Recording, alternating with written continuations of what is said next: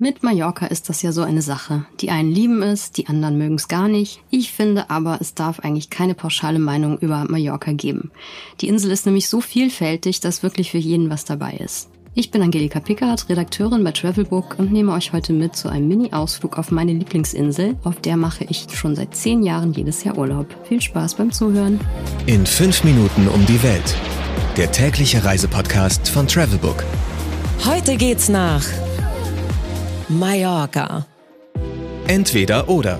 Schnelle Fragen in 30 Sekunden. Auto oder öffentliche Verkehrsmittel? Auto. Ich finde, die Straßen auf Mallorca sind super ausgebaut und es fährt sich dort total entspannt Auto. Pärchen oder Familienurlaub? Pärchen, Freunde, Familie, Mallorca ist für jeden was. Entspannung oder Abenteuer? Mehr Entspannung, man kann aber auch Abenteuer haben. Kultur oder Party? Ganz klar, ebenfalls beides. Mallorca ist definitiv nicht nur Ballermann, es gibt noch viel mehr. Teuer oder günstig? Ich finde eher günstig. Highlights, Lowlights, Must-Sees. Die Travelbook-Tipps. Was ist ein Highlight? Also für mich ein absolutes Highlight war eine Wandertour, die ich mal an der Nordwestküste von Mallorca gemacht habe. Das ist quasi die bergige Seite der Insel. Und das war wirklich traumhaft schön. Man hat dort so tolle Ausblicke auf das Meer, auf die verschiedenen Buchten. Es gibt dann manchmal auch so kleine Wege, die man runtersteigen kann zu den Buchten und ist da mitunter ganz alleine. Das war wirklich traumhaft schön, das würde ich jedem mal empfehlen.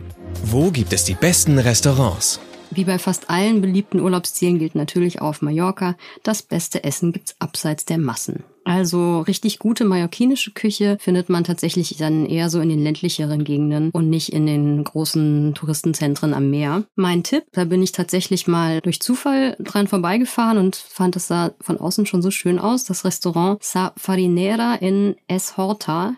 Das ist ein kleiner Ort oberhalb von Calador. Und da isst man wirklich richtig gut. Was man unbedingt tun sollte. Ja, man sollte unbedingt mal das ehemalige Kloster San Salvador bei Filaniche besuchen. Das ist ein Kloster, was hoch oben auf einem Berg thront im Südosten der Insel und allein die Fahrt dahin über diese ganz steile Serpentinenstraße ist allein für sich schon ein Highlight. Das Schöne ist, wenn man oben ist, kann man sowohl auf die ganze Ostküste der Insel gucken und auf der anderen Seite einfach über die Weite des Inselinneren. Und ich finde das einfach jedes Mal wahnsinnig beeindruckend. Das mache ich eigentlich auch jedes Jahr. Wenn ich da Urlaub mache, dann fahre ich einmal da hoch. Mein persönlicher Geheimtipp. Ja, ich würde eigentlich jedem empfehlen, einmal in einer echten mallorquinischen Finca Urlaub zu machen. Das ist nämlich was ganz anderes als Hotelurlaub und man lernt die Insel auch von ihrer quasi authentischen Seite kennen. Es gibt tatsächlich Finkers in allen Preisklassen und in allen Größen auf Mallorca. Da ist eigentlich auch für jeden Geldbeutel was dabei. Und das Gute ist, wenn man mit mehreren Leuten fährt, kann man sich das ja auch teilen. Ich habe zum Beispiel letztes Jahr in einer typisch mallorquinischen Windmühle gewohnt, die wunderschön restauriert war. Also das ist wirklich toll. Geld, Sicherheit, Anreise. Die wichtigsten Service-Tipps für euch. Wie viel Geld sollte man für eine Woche einplanen?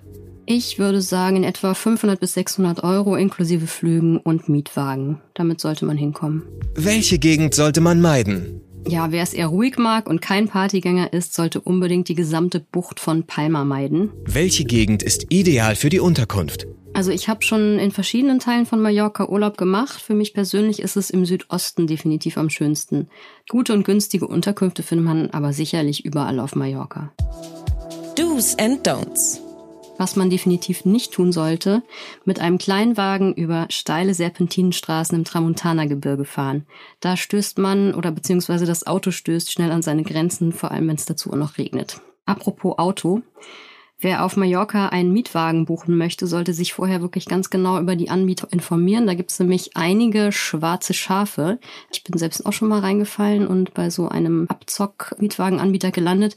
Ich empfehle vorher über Buchungsportale sich immer die Bewertungen der Anbieter ganz genau anzugucken, weil da liest man dann raus, okay, ist das alles sauber gelaufen oder nicht. Also das ist wirklich mein Tipp. Guckt da ganz genau hin und am besten sucht euch einen etwas bekannteren Mietwagenanbieter aus. So, das war mein kleiner Mini-Ausflug mit euch nach Mallorca. Ich hoffe, es hat euch gefallen und ich konnte vielleicht diejenigen, die dachten, Mallorca bestehen nur aus Party und Ballermann, dann doch überzeugen, dass die Insel noch viel, viel mehr zu bieten hat. Mein Name ist Angelika Pickard, ich bin Redakteurin bei Travelbook und ich freue mich, wenn ihr morgen wieder reinhört. Ciao! 15 Sekunden Auszeit